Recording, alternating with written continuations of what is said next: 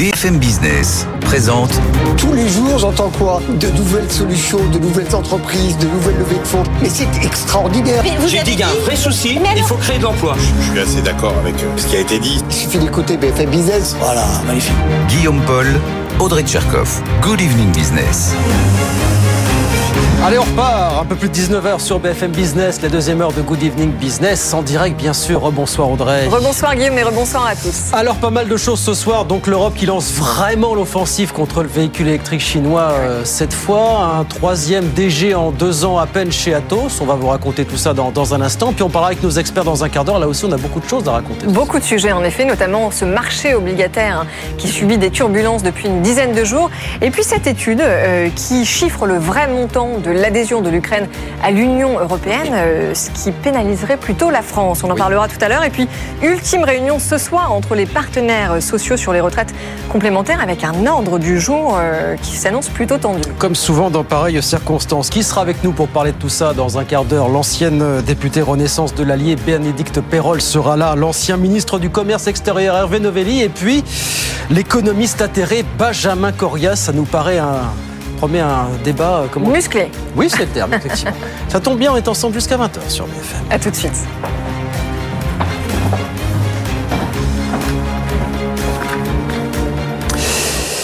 Donc, euh, oui, Bruxelles avait prévenu, ça y est, elle vient officiellement d'ouvrir euh, son enquête sur les subventions chinoises aux véhicules électriques. Elle dégaine parce qu'elle dit qu'elle a déjà les preuves pour étayer sa démarche. Justine Vassogne nous raconte tout ça. Selon Bruxelles, l'État chinois octroie via ses banques publiques des crédits, des prêts à des taux extrêmement préférentiels à ses constructeurs automobiles.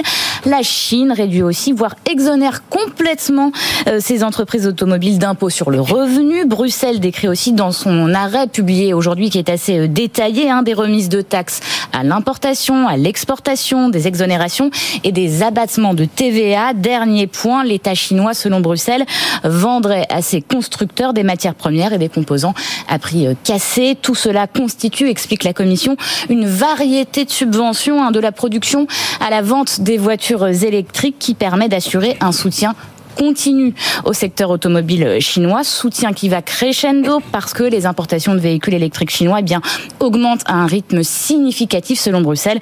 Et en effet, hein, toutes les études le montrent. Cette enquête, elle va durer au total 13 mois, mais des mesures provisoires peuvent être prises dans les 9 mois suivant l'ouverture de l'enquête, donc c'est-à-dire peut-être dès demain, hein, si le danger est jugé réel pour l'économie européenne, tel qu'on ne peut pas attendre. La principale mesure à la disposition de la Commission, c'est l'augmentation des droits de douane. Ils sont aujourd'hui fixés à 10%. Ils pourraient grimper jusqu'à 20 ou 30% selon Thierry Beutron. Voilà donc pour ces propositions dégainées aujourd'hui par Bruxelles. Merci beaucoup Justine. Justine Vassogne avec nous sur BFM Business. 19h04, ça aussi c'est un feuilleton qu'on suit quasiment jour le jour. Athos a donc encore un nouveau directeur général depuis ce matin. Bonsoir Frédéric Simotel. Je dis encore parce que mine de rien c'est le troisième en moins de deux ans Frédéric. hein.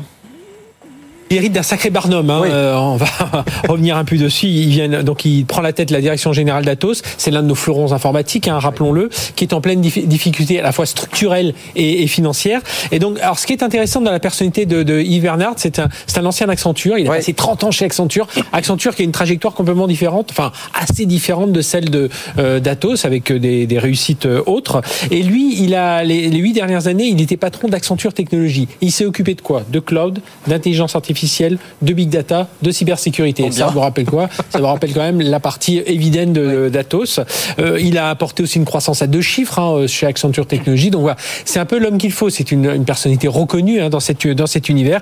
Et donc c'est lui qui doit mener la séparation opérationnelle entre les deux entités. Oui. Souvenez-vous, Tech Foundation, le métier historique d'Atos, L'infogérance. Voilà, donc qui va c'est être. ça, oui. Il y a un accord de principe avec Daniel Kretinsky. Et puis Eviden, où on retrouve l'IA, la cyber. euh, Voilà, alors on disait un peu la pépite, mais l'autre aurait pu l'être si on l'avait mieux géré. Et, donc cette partie-là, alors, si la, si la session finit par se faire, parce que c'est avec les actionnaires, certains actionnaires sont assez remontés, il y aura une, une AG en fin d'année, eh bien euh, Yves Bernard, qui est patron d'Atos aujourd'hui dans l'ensemble, si la session se fait bien, pourra continuera en tant que patron d'Eviden avec des métiers qu'il connaît bien et donc d'autres façons aussi de voir, de voir les choses par rapport aux précédents dirigeants.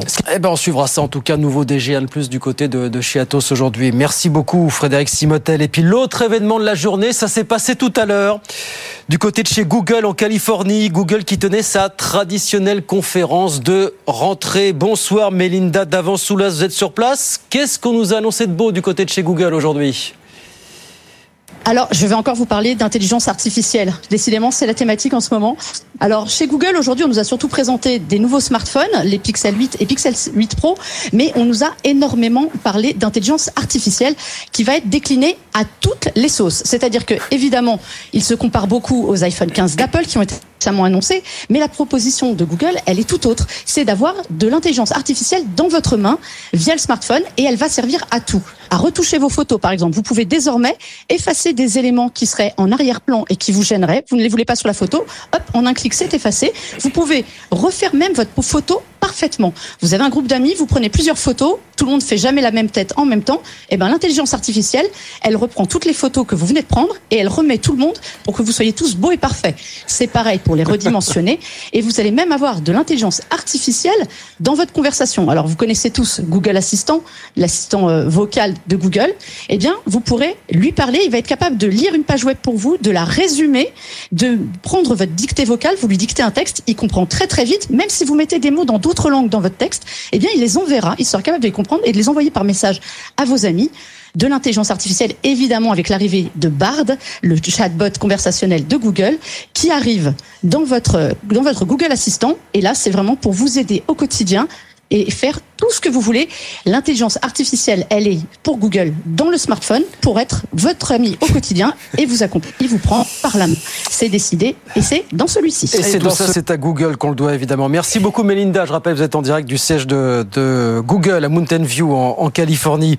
En France, réunion décisive euh, entre les syndicats et le patronat sur les retraites complémentaires. Vous savez qu'ils sont tous d'accord sur un point. Il ne faut pas toucher aux excédents de la Carco. Par contre, entre eux, ils ne sont pas d'accord sur un point. Qu'est-ce qu'il faut faire exactement de ces excédents? Les syndicats veulent une revalorisation des pensions indexée sur euh, l'inflation. On en parlera tout, tout à l'heure avec euh, nos experts. Et puis en France, toujours, le gouvernement a promis aujourd'hui 1,2 milliard d'euros supplémentaires sur trois ans pour aider les bailleurs sociaux à éradiquer les fameuses passoires thermiques. C'est le ministre du Logement qui l'a dit lors du congrès des HLM à Nantes. Écoutez la réaction d'Emmanuel Cos, c'est la présidente de l'Union sociale pour l'habitat. Nous avons reçu euh, de la part du gouvernement et en particulier du ministre du Logement euh, des propositions pour les bailleurs sociaux pour améliorer, euh, accélérer la rénovation des logements et nous aider à poursuivre la production de nouveaux logements. Donc c'est intéressant, on est en train en fait d'en discuter. L'Union sociale pour l'habitat prendra ses décisions ce soir. En tout cas, c'est une proposition sérieuse évidemment qu'il faut étudier avec intérêt. Voilà Emmanuel Cos, président de l'Union sociale pour l'habitat, qui réagissait ce soir à cette annonce du ministre. Et puis on n'avait pas beaucoup entendu de gros patrons français dire qu'il était peut-être temps de mettre un peu le holà sur le télétravail. Et eh ben c'est ce qu'a fait il y a quelques heures Arthur Sadoun, le patron de Publicis. Il a envoyé une petite vidéo à ses salariés pour leur dire que finalement, au moins trois jours de présentiel, ça serait peut-être pas si mal. Écoutez. Almost three years later.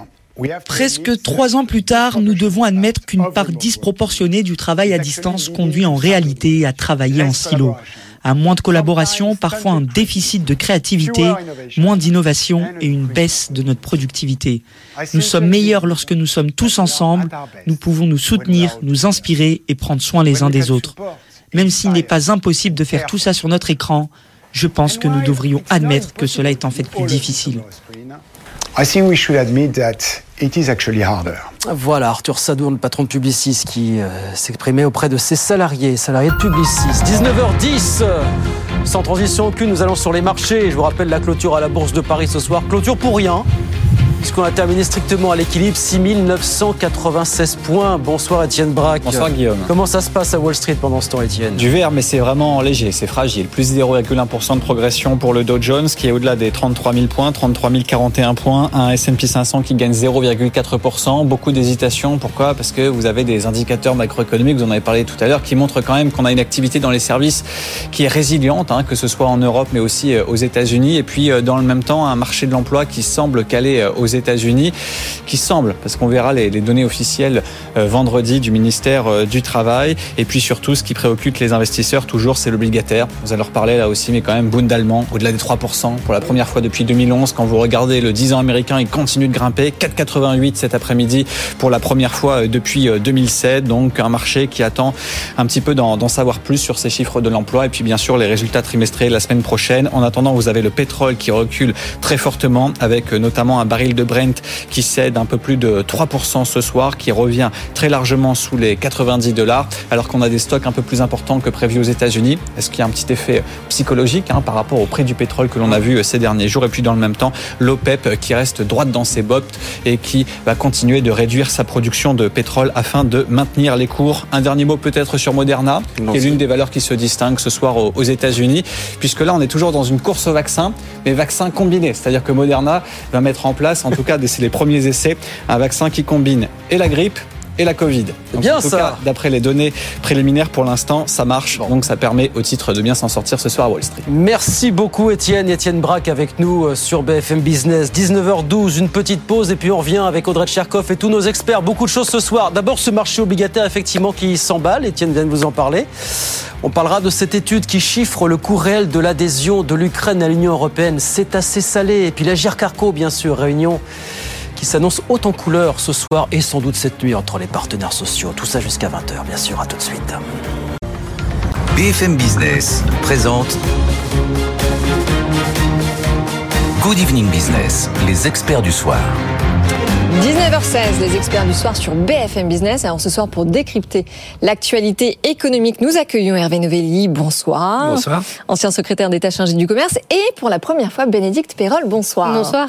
Alors je rappelle, vous êtes ancien député euh, de l'Allier Renaissance. Donc on va parler, on en parlait d'ailleurs il y a euh, quelques minutes, de ces marchés financiers bah, qui souffrent depuis euh, quelques jours de cette remontée des taux obligataires, Guillaume. Bah oui, alors on va vous demander, est-ce que vous êtes inquiet, vous, de cette remontée des taux d'intérêt depuis 10 euh, jours qui ramène les taux d'emprunt à, à 10 ans à des niveaux qu'on n'avait pas vus depuis bien longtemps? On va voir si vous nous regardez à la télévision comment ça s'est terminé aujourd'hui sur ces marchés actions. Vous avez notamment, c'est un peu le fait du jour finalement, le taux à 10 ans allemand qui a refranchi la barre des 3%, ce qui n'était pas arrivé depuis 2000 11 en l'occurrence. Vous voyez l'Italie là qui est toujours pas très loin des 5%, la France à 2 et quelques, 3 et quelques. Et puis les États-Unis là qui grimpent à 4,88%. Alors là, ce sont des niveaux qu'on n'avait pas été chercher depuis 16 ans. Voilà. La question, c'est de savoir si tout ça va gripper les marchés durablement, finalement. Hein. Oui, alors en effet, un plus haut symbolique euh, depuis 2011. 2011, c'est quand même l'année euh, de la euh, crise des dettes souveraines. Mais ce qu'on peut dire, en tout cas en ce qui concerne 2023, c'est que ça y est, le marché finalement commence à ressentir toute la force du resserrement de la politique monétaire de la Fed. Bénédicte. Oui, absolument. Alors moi, ce que ça m'inspire, c'est que je me projette en arrière. Et quand j'étais justement parlementaire en charge des sujets obligataires et de dettes, on n'anticipait pas du tout. Enfin, on se disait, mais ça va arriver dans 20 ans, dans 30 ans, mais pas du tout dans un délai aussi, finalement, aussi court. Donc, je pense qu'il faut se préparer à tout. C'est-à-dire que je ne sais pas et on ne sait pas. Je pense que jusqu'où ça peut monter, ça peut continuer. On atteint, on voit des records. Est-ce qu'on a une crise financière? Moi, je pense que quand même, on a des marchés qui ont euh, qui sont consolidés aussi hein, quand même mm. depuis euh, la présente crise financière. Néanmoins, je pense qu'il faut se préparer à tout. Euh, personne n'est devin à date. On voit que c'est fou. On a du mal quand même. À, il y a bien, bien évidemment ces sujets d'inflation, mais euh, cette folie des marchés. Moi, j'ai du mal aujourd'hui à me l'expliquer. Il y a plein de données. Encore une fois, guerre. Euh... Une folie des marchés, vous aujourd'hui, mm. ouais. ouais, vraiment. Il y a, oui, mais bah, l'inflation mm. particulièrement.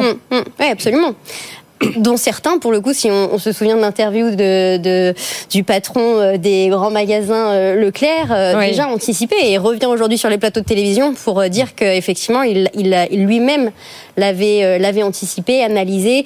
En fait, tout vient se confronter. Hein. C'est à la fois les multiples crises, les enjeux qui sont face à nous, les enjeux climatiques. On a eu cette crise de l'énergie. Donc en fait, tout ça, avec les conflits, on voit qui émergent dont on ne sait pas quel sera le prochain non plus. Donc, c'est vrai que c'est très compliqué à date. Ça, vous inquiète cet, emballement? Alors, qui, ne date qu'il y a 10 jours. Est-ce que ça vous inquiète ou vous dites de toute façon la Banque Centrale Européenne sera toujours là Moi, je suis inquiet.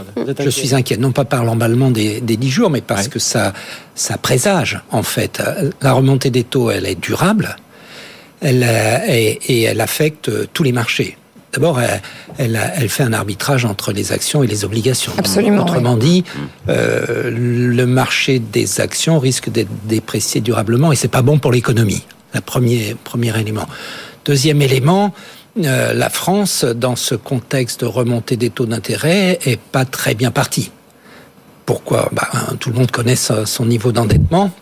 Et euh, l'année prochaine, euh, elle va emprunter 280 280, oui, un montant historique. Un, un montant record, historique, ouais. mais qui a des conséquences, parce qu'il va falloir aller chercher cet argent. Et, et on va, va donc le, le avoir cet argent qui, qui sera euh, mobilisé là pour euh, de l'endettement alors qu'il pourrait être investi sur les marchés. Et donc, tout cela cumulé me laisse être très inquiet. Alors vous avez dit qu'il y avait des causes. Mais il y en a une qu'on ne, ne met pas en avant et qui pourtant, à mon avis, est très importante, c'est qu'on a mis beaucoup d'argent en circulation. Beaucoup d'argent en circulation pendant le Covid.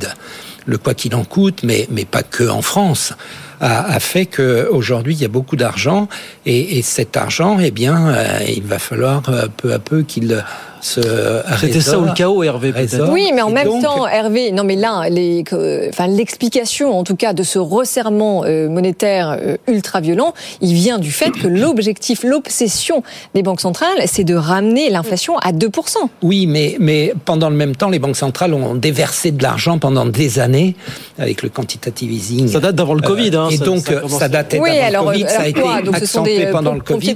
On n'achète plus euh, de dette aujourd'hui, euh, la, la, la, la, Banque centrale européenne n'en achète plus. Et Ouais. donc, il y a aujourd'hui, euh, on va payer tout cela. Parce que le quoi qu'il en coûte, eh ben, au contraire, il a un coût. Et ce coût, nous allons le payer. Et c'est bien ce qui euh, est aujourd'hui au cœur de la, de la crise qui s'annonce. Mais surtout que, euh, Bénédicte, le marché des actions dont parlait Hervé s'attend à ce que la Banque centrale, euh, à ce que la Fed euh, assouplisse sa politique monétaire en 2024, en espérant que les coûts d'emprunt par conséquent baissent. Mais en réalité, quand on analyse les propos qu'elle a tenus le 20 septembre dernier, euh, elle n'a l'intention d'assouplir oui, rien, rien du tout. Elle a même anticipé une hausse supplémentaire de 25 points de C'est base. ça le message, c'est ça le message que font passer Oui, les absolument. c'est- Et d'ailleurs, c'est- enfin, la Fed, la Banque centrale européenne, j'ai pas le sentiment que dans les dernières interventions de Christine Lagarde, il y ait On parle d'assouplissement. Euh, voilà, euh, absolument. Donc, euh, et d'ailleurs, je pense que sur ce sur ce rôle des banques centrales, alors effectivement, elles ont joué un rôle de, de liquidité des marchés au moment de la crise Covid. Elles ont été présentes, et on, on a vu à ce même moment que, bah, finalement, elles se posaient la question parce qu'on était dans des taux bas. Donc, finalement, quel est la rôle, enfin, quel est le rôle de la banque centrale à ce moment donné? En fait, moi, j'ai le sentiment qu'elles sont elles sont en pleine redéfinition en fait de leur rôle et donc à la fois je maintiens l'inflation, à la fois ben, quand il faut que je mette de la liquidité sur la liquidité sur le marché, je mets la liquidité. Il y a les questions climatiques. Oui. Quel est le rôle des banques centrales dans ces questions climatiques? Et on voit en fait qu'elles elles ont du mal quand même, je, je trouve, à redéfinir leur rôle dans ce Oui. nouvelle dans cette nouvelle économie Non, qui juste- est là. Justement, je repose la question. Est-ce que vous vous dites si emballement il devait y avoir, si cet emballement devait se poursuivre, on a vu où sont les taux allemands, les taux français, les taux italiens à 5%, là aussi on n'a pas vu ça depuis euh, 2013, ce qui nous ramène à une époque où... Et même avant, est-ce que vous dites la Banque Centrale Européenne, les banques centrales seront encore là encore plus pour éteindre de nouveaux incendies, pour éviter que ce que nous avons connu il y a 10-15 ans, bah, quand vous étiez aux Je affaires, que- Hervé, finalement, Ouais, se reproduise. Je pense que, que euh, la, la, la Banque Centrale Européenne a décidé une fois pour toutes, après, après les années folles, entre guillemets, mais qui, euh, il y avait le Covid, il y avait tout ça, mais euh, elle a décidé de revenir à son rôle premier. Et son rôle essentiel qui est de euh, juguler l'inflation. Et ils ne bougeront pas. Et, et donc, en, en faisant cela, eh bien, on va en commencer à, à avoir les conséquences euh, pour pour les économies, donc Ouais. euh, à- à une moindre croissance, des difficultés pour les États les plus endettés. Il faut aussi euh, euh, le dire, cette remontée des taux, elle, elle va affecter les États les plus les plus fragiles, contrairement à, à ce que l'on pense. Moi, je suis assez inquiet. Mais alors, Inquiet alors et- est-ce qu'on est-ce qu'on se dit ce soir tous les quatre euh, qu'il faudra probablement attendre qu'un accident financier euh, arrive, notamment un accident de crédit, qui pourrait déstabiliser tout le système euh, économique pour que les banques centrales et notamment la Fed finalement décident enfin de euh, baisser leurs taux? Bénédicte. bah, je, je, je, ne m'apporterai pas de raison, enfin de, de, de, réponse ferme parce que je pense que ça ne dépend pas non plus que des banques centrales. C'est qu'est-ce qui va se passer, j'ai envie de dire, dans l'économie réelle? Hmm. On voit bien aussi que il y a une forme de double jeu entre euh, bah, qu'est-ce qui se passe aussi euh, dans les entreprises, euh, sur les augmentations de salaire, etc. Et on voit aussi que les, les acteurs économiques en tant que tels se regardent, se jauge. Euh, donc peut-être qu'il va y avoir aussi des réactions dans l'économie qui fera qu'il n'y aura pas ces décisions et enfin ce crack, euh, je, enfin comment dire, ce, cet événement financier qui produisent des décisions euh, voilà qu'on a enfin, différentes des banques centrales. Je pense que euh, enfin voilà, il y, a vraiment l'incertitude, elle est elle est maximale et je pense qu'encore une fois les acteurs économiques là on, voit encore c'est pas stabilisé dans les décisions économiques. Après je, je, me, je me fais aussi l'avocat du diable parce qu'il y a une contre-théorie qui mm. dit que finalement on revient à un régime obligataire normal qui prévalait avant 2008 avec des primes de risque euh, qui mm. sont positives. Bien sûr. Euh, il n'est pas normal d'avoir des taux d'intérêt négatifs. Voilà. On, a, on en a bénéficié pendant des années et, aujourd'hui on revient à, à, des lois économiques qui peuvent être rudes. Moi, ce qui m'inquiète dans tout cela, c'est que l'État a pris de mauvaises habitudes dans notre pays. Pas que dans notre pays, mais l'État a pris l'habitude avec des crises comme le Covid, de s'occuper de tout et de régler les problèmes à la place des acteurs économiques, que ce soit les ménages ou les entreprises. Hum. Et on le voit bien. Euh, vous avez parlé tout à l'heure dans la présentation de l'Agir Carco. On va voir. Ah oui, mais, on va mais propension de l'État hum. à gérer l'économie à la place des entrepreneurs et à la place euh, hum. des, des, des, Français est très dommageable. je veux bien réagir effectivement parce que en soi, théoriquement, je suis d'accord avec vous. Mais, Mais dans la réalité, qu'est-ce qui se passe? Je veux dire, si on reprend euh, la crise Covid, qui a fait qu'on a dépensé effectivement, et moi je me souviens quand je me déplaçais dans ma circonscription, les gens me disaient mais comment on a pu dépenser 100 milliards d'euros comme ça d'un coup alors qu'il n'y avait pas d'argent avant? Mais les acteurs économiques sur le territoire, si on les avait pas soutenus, enfin moi j'ai pas l'impression d'avoir voté des mesures qui soient inutiles euh, en tout cas, dans ce, dans ce plan de relance de 100 milliards d'euros, il me semble qu'on a réussi à maintenir une économie euh, qui, qui, qui, alors aujourd'hui, on voit, il y a des dysfonctionnements, et je ne sais pas si c'est dysfonctionnant, parce qu'effectivement, si on revient euh, en arrière, on dit on revient dans une période normale. Donc je ne sais pas ce qui est la réalité. On est en train d'intégrer des coûts dans notre économie qui auraient dû peut-être être intégrés il y a des années de ça. Je prends le coût de l'énergie. En fait, ce qui se passe, dans l'augmentation des coûts de l'énergie, c'est potentiellement ce qu'on voulait faire avec la taxe carbone.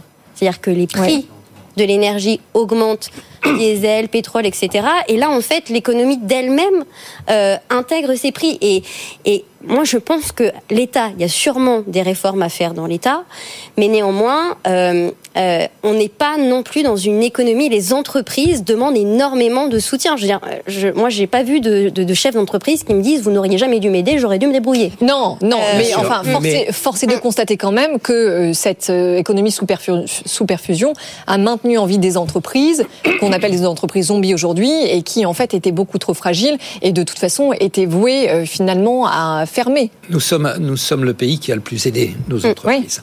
Euh, alors ça a des effets bénéfiques.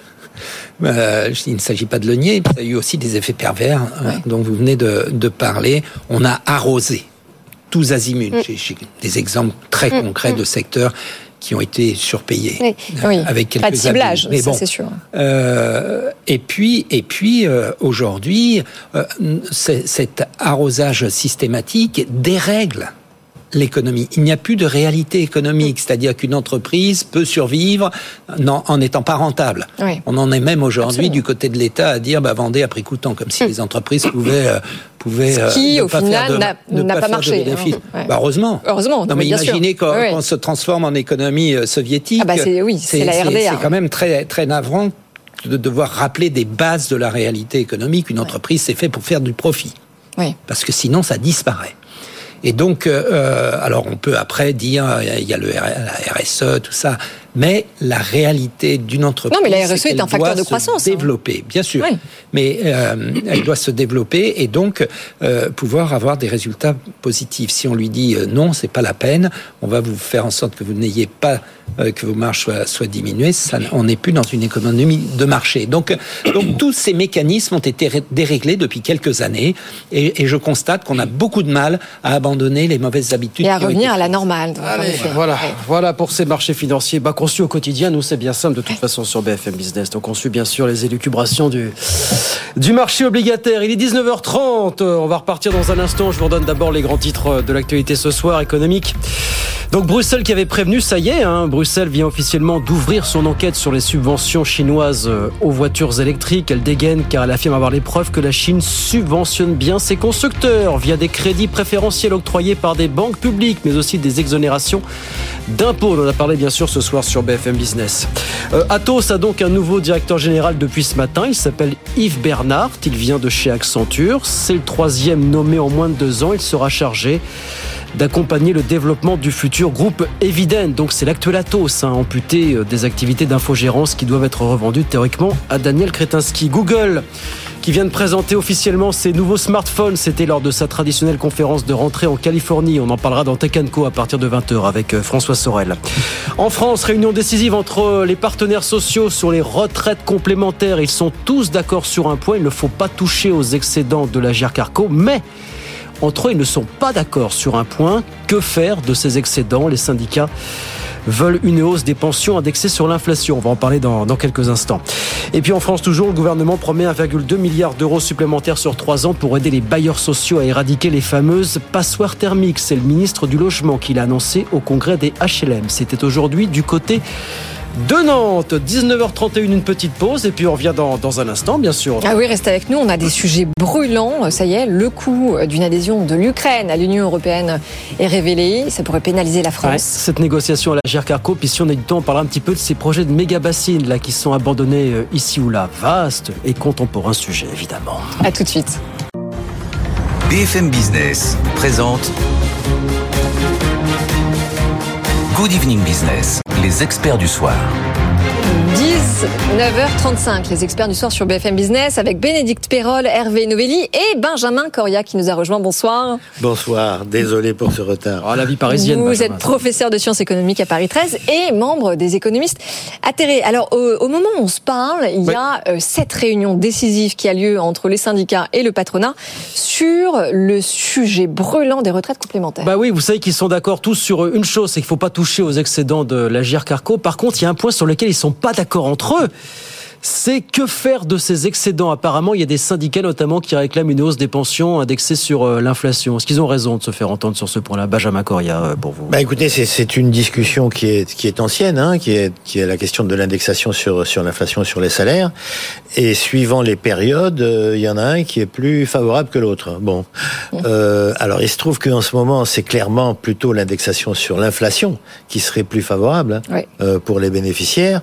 Donc on peut comprendre que les syndicats aient cette position.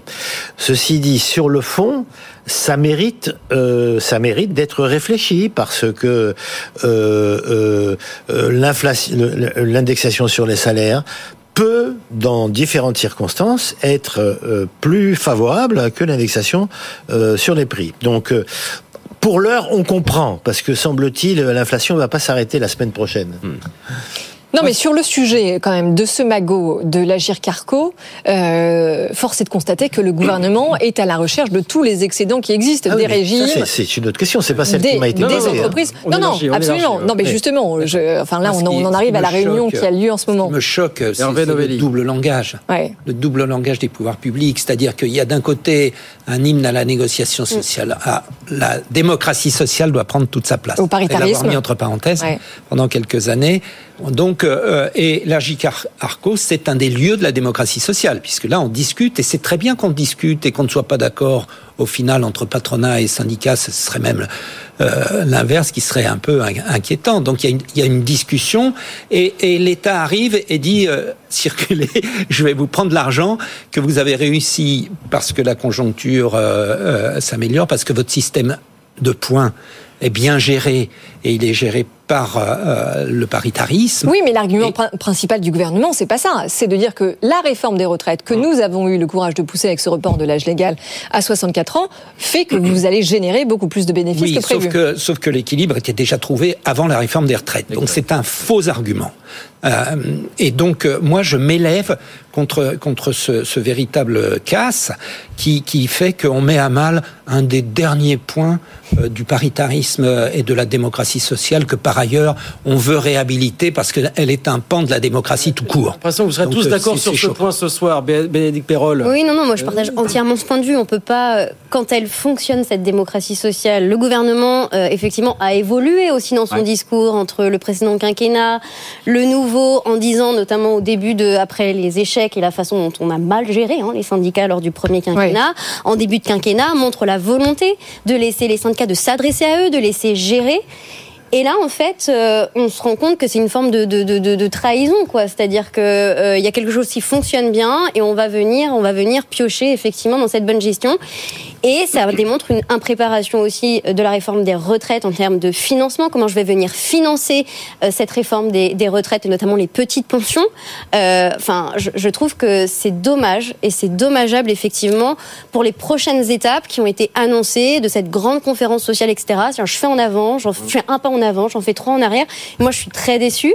Euh, voilà, très déçue de la façon dont effectivement on considère ces négociations euh, syndicales. Mais alors surtout que, euh, enfin, il faut rappeler quand même que la bonne santé financière du régime, elle vient euh, tout d'abord euh, des efforts des cotisants, mais aussi des retraités du secteur privé qui, depuis 2019, subissent une décote quand mm. ils ne travaillent pas jusqu'à 63 ans, alors que l'âge légal c'était 62 ans.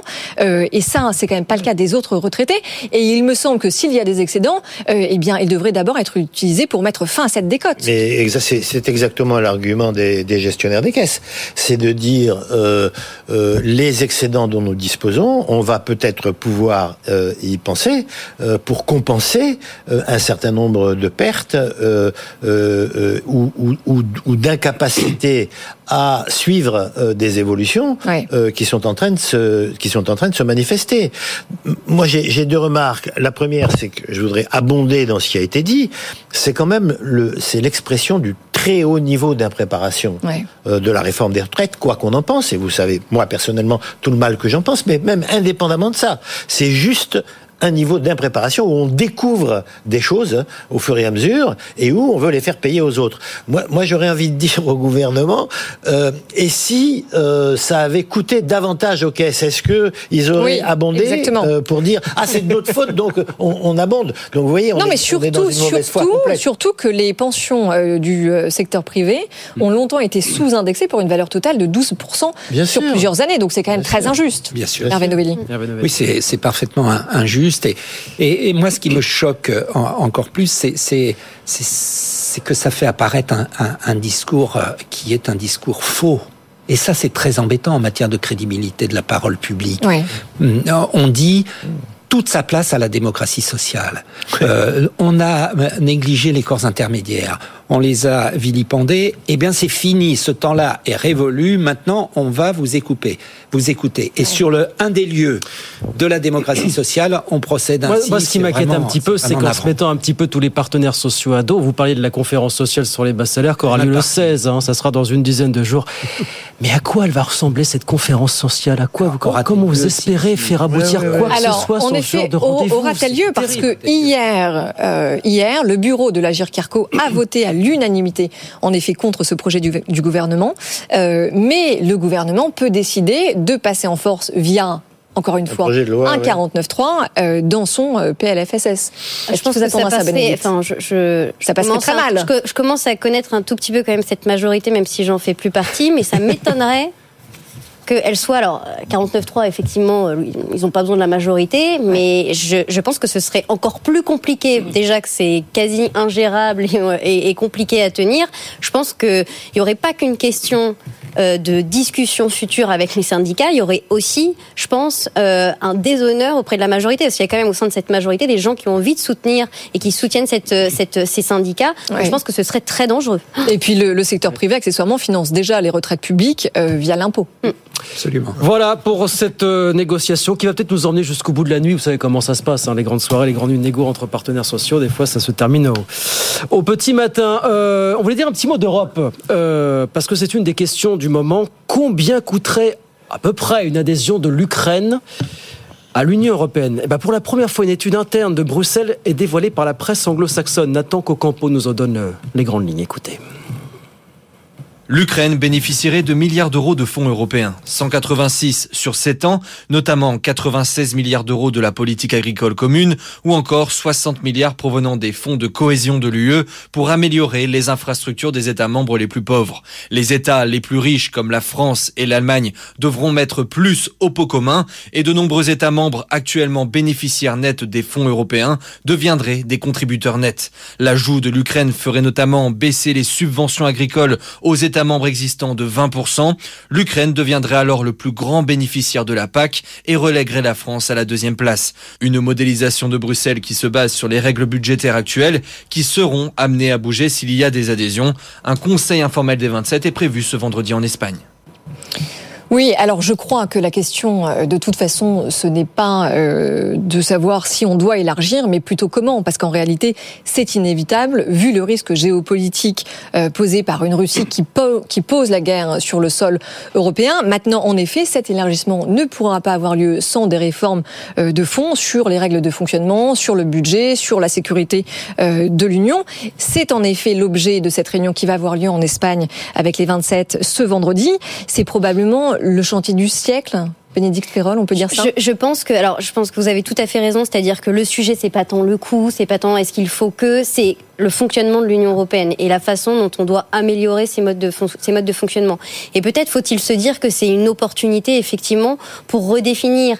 Et, enfin, le président de la République française avait posé un peu les bases lors de son discours à la Sorbonne aussi. Cette vision de l'Europe, je pense qu'il faut l'approfondir en mettant tout le monde autour de la table, parce que parfois la France en Europe pense qu'elle est toute seule.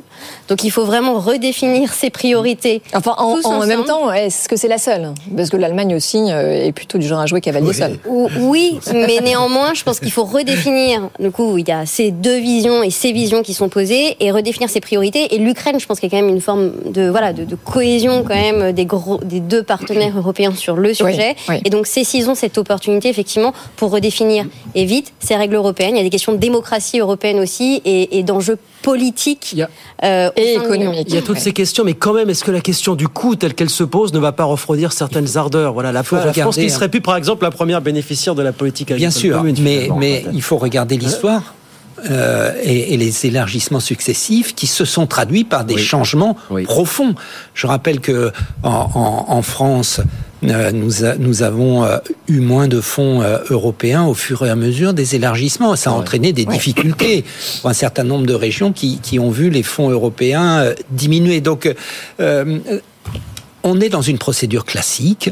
L'étude, elle a le mérite de montrer et de quantifier et, de montrer qu'il allait y avoir des changements structurels, mais ces changements structurels ont eu lieu tout au cours des élargissements successifs de l'Union européenne. Oui, mais à des époques où les mouvements populistes n'étaient pas aussi prononcés. Bien sûr. alors, alors maintenant, peut-être que euh, ce que vous dites, euh, faut-il y réfléchir et aller vers euh, une, une réforme européenne qui ferait qu'un certain nombre de pays prêts à aller plus loin pourraient euh, s'associer de manière plus mmh. forte. C'est un peu le, le, le thème récurrent depuis euh, des années. Faut-il aller plus loin pour euh, quelques pays qui y sont prêts pour, pour que ces pays intègrent plus encore mmh. Euh, et, des liens beaucoup plus intégrés que, que encore que, que, les liens de l'Union européenne. En même temps, Benjamin, l'UE, elle sait qu'elle doit évoluer sur le sujet budgétaire euh, et notamment sur ce sujet de la politique agricole commune, qui elle seule, hein, je le rappelle, représente 30%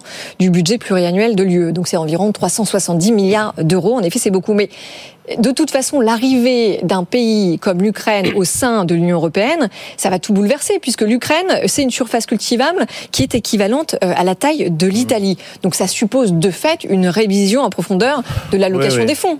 Oui, oui. Mais moi, j'ai un point de vue un peu différent de ceux qui ont été exprimés jusqu'ici.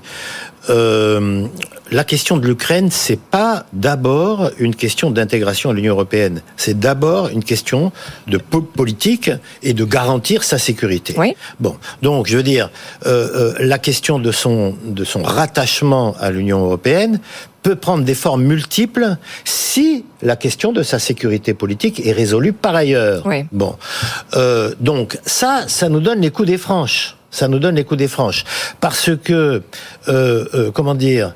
Euh, le précédent élargissement euh, essentiellement à l'Europe de l'Est, ça s'est traduit par une dilution complète hein, Oui. hein, de, de l'Europe dans ses capacités à mener euh, des politiques, et ça s'est traduit par euh, l'intégration au sein de l'Union européenne de Orban, euh, aujourd'hui la Slovaquie, etc. De Oui, populistes. alors en même Bon. temps, sur la Turquie, Donc- on, a mis un stop. Ah mais sur la heureusement que sur la Turquie Ah ouais. on a mis un stop. Mais moi, je pense que l'intégration de l'Ukraine, quoique pour des raisons différentes, poserait des problèmes de même nature. Vous voulez dire sur les sujets de- de- corruption, notamment Parce que c'est ben, bien sûr. Ouais. Moi ça, ça me fait marrer, mais je, je vois que l'Ukraine aurait suivant l'Union européenne, satisfait à deux conditions, dont l'une concerne euh, l'information et l'autre euh, concerne la justice. On est sous un régime de loi martiale, il est totalement impossible d'émettre la moindre information qui n'est pas contrôlée par l'armée. C'est normal, hein, je, je dis pas que je dis pas que c'est pas bien, hein, mais je dis comment, dans ces conditions, peut-on dire qu'on a progressé sur l'information? On est en pleine politique là, on est en pleine politique. Mais alors, alors le, euh, futur, c'est quoi? pense, moi, je, je finis juste, excusez-moi d'être tout petit peu long, qu'il n'y a pas d'autre solution euh, que des formes euh, concentriques euh, d'union. Ah, Donc une un Union vous européenne suggérez. avec, avec plusieurs Voilà. cercles, avec Et des voilà, seuils de avec- majorité. avec un noyau, C'est l'Europe à avec première un deuxième cercle et un troisième C'est cercle. l'Europe à C'est ce qui avait déjà c'est l'Europe. été théorisé Absolument. par Edouard Absolument. Balladur. Oui, c'est vrai. Je m'en souviens très bien, euh, l'Europe des cercles. Mm. Et, et donc, c'est l'occasion euh, jamais de depuis le 20 faire, ans, on n'a c'est pas avancé. problème. Mais, ça crée pas c'est des frustrations, l'Europe des cercles, ça crée pas des frustrations. Moi je pense que Pour éviter la dilution. Mais entre- sinon, y en a le, problème Non, c'est que non, dans l'Europe ne bouge pas il y et a elle l'Ukraine et après on va qui va être dans le cercle avec voilà, l'Ukraine. Voilà. l'Ukraine- ne va pas être toute seule, etc. Et moi je pense que Enfin, je, je vous parlais de cette. Alors, si l'adhésion, c'est juste, enfin, l'adhésion qui n'est pas une adhésion à l'Union européenne, mais une autre forme de de partenariat, De partenariat, avec l'Ukraine. oui. Moi, je, enfin, je, pense que ce serait un- une forme d'échec vis-à-vis de voilà de la Russie. Ce serait un mauvais message euh, à, à envoyer. Et, et, je, et encore une fois, on est on est on n'est pas en- on n'a pas intégré l'Ukraine. Là, on est en processus d'intégration. Non, non, mais- Il y a des discussions. a Alors en même temps, Bénédicte, non mais parce que là on ne parle que de l'Ukraine, mais je vous rappelle qu'il y a aussi, Il y a aussi dans les les rangs la, Molda- la, la Moldavie, la Géorgie, les Balkans en effet, donc ils Non, sont mais 10. Il faut, il faut quand même voir que les peuples hein, euh, envoient des messages euh, assez forts, les peuples de l'Union européenne, euh, sur le fait que l'élargissement, ça va quoi. Hein, je veux dire, on a tendance à oublier que euh, en France, il y a un référendum majoritaire hein, qui s'est prononcé euh, contre euh, le, le traité européen suite à l'élargissement et qu'il a fallu passer en force. On veut quoi? On veut recommencer Oui, mais à Benjamin faire un Correa, élargissement comment, comme ça? comment, ne pas être conscient de l'urgence à nous unir pour faire barrage au totalitarisme et puis à je- l'autocratie. Mais c'est bien pour ça que je dis que c'est une question politique Oui, oui. qui doit être traitée Allez. comme telle et résolue comme telle. Allez, il je nous suis reste- pas du tout en train de la nier, reste- mais ça passe pas par l'intégration économique. Je pense pas. Il nous reste 3 minutes. 3 minutes pour parler de ces deux projets. Alors, on vient en France, hein, deux projets de 15 méga bassines destinés donc à l'irrigation agricole, c'était en Poitou-Charentes, qui ont été annulés mardi par la justice administrative qui a pointé leur, je cite, inadaptation aux effets du changement climatique. Oui, c'est- c'est c'est, euh, un vrai virage parce que Ah oui, ça, ça marque euh, le, le fait que la parole des scientifiques est enfin entendue par les magistrats. Voilà, voilà. Moi je, moi, je pense que c'est une décision extrêmement importante, hein, parce que ça veut dire que, Que vous saluez la justice, la justice prend position Ouais. sur la question du changement climatique Euh, euh, et, et, et s'oppose, hein, parce qu'elle s'oppose à des arrêtés préfectoraux, Oui, absolument. c'est-à-dire à rien du tout, hein, à, à l'arbitraire absolu, Ouais. et se met du côté des scientifiques et des associations citoyennes. Oui, c'est euh, très moi important. je, je vais nuancer cela parce que je suis absolument pas d'accord avec cette cette euh, position parce que les non non mais attendez la position d'abord la justice a rendu euh, ça, ça, la, ses Son saisies, verdict. euh, Mmh. et donc a, a déclaré euh, caduque euh, ses autorisations. Par ailleurs, la, la cour d'appel euh, de, de Bordeaux a autorisé 4 mégabassines. Donc il y a des contradictions à l'intérieur de la justice Exact. sur lesquelles j'aimerais bien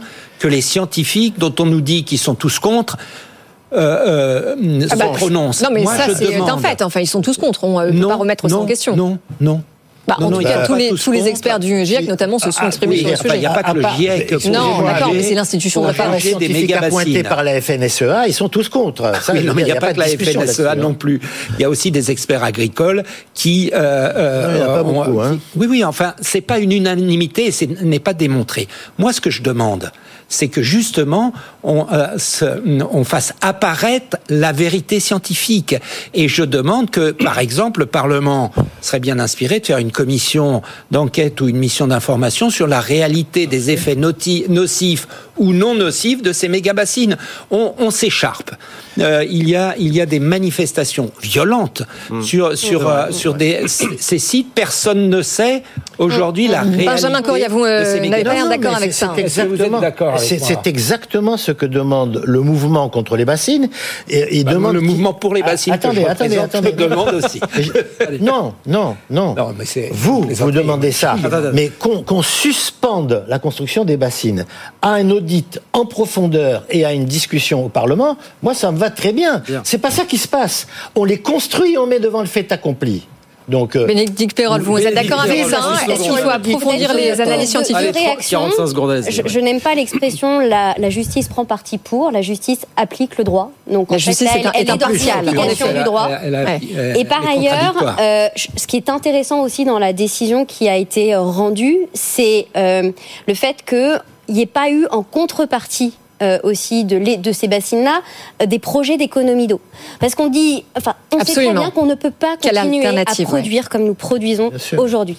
Et donc, on ne peut pas euh, faire ces projets-là sans se poser par ailleurs la question de savoir comment je consomme moins d'eau, comment je il et, je, partage le fait parce que moi-même quand j'étais parlementaire députée de l'Allier, premier secteur d'activité économique de ce département, les agriculteurs étaient bien évidemment mes interlocuteurs numéro un.